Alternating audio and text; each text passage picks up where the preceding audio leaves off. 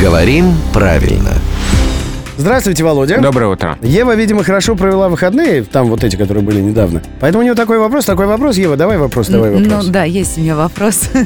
Э, Встретился на моем пути дегустатор вина. Очень приятный человек, надо сказать. Еще бы. Да, э, порой, правда, задерживается на работе, да, но алкоголизмом он это не называет. Но я хотела написать о нем пост в Фейсбуке. На всякий случай я всегда проверяю, грамотно ли я что-то пишу. Но в слове дегустатор вроде нельзя сделать ошибку, но я перепроверила. И что я увидела?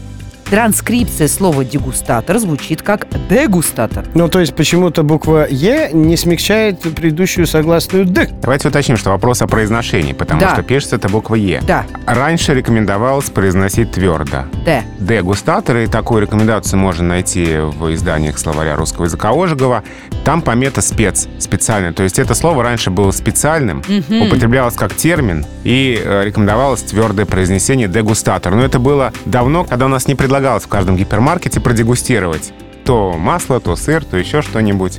То есть для нас сейчас это слово уже не специальное, уже не термин. Оно стало еще больше нам привычно. И как это часто бывает со многими словами, осваиваясь в языке, оно изменило твердое произношение на мягкое. Ну так смягчилось, чтобы его Да. признали, да? То есть сейчас, да, предпочтительно дегустация, дегустатор. Ну что ж, как говорится, хорошо то, что хорошо кончается. Твоему знакомому дегустатору, Ева.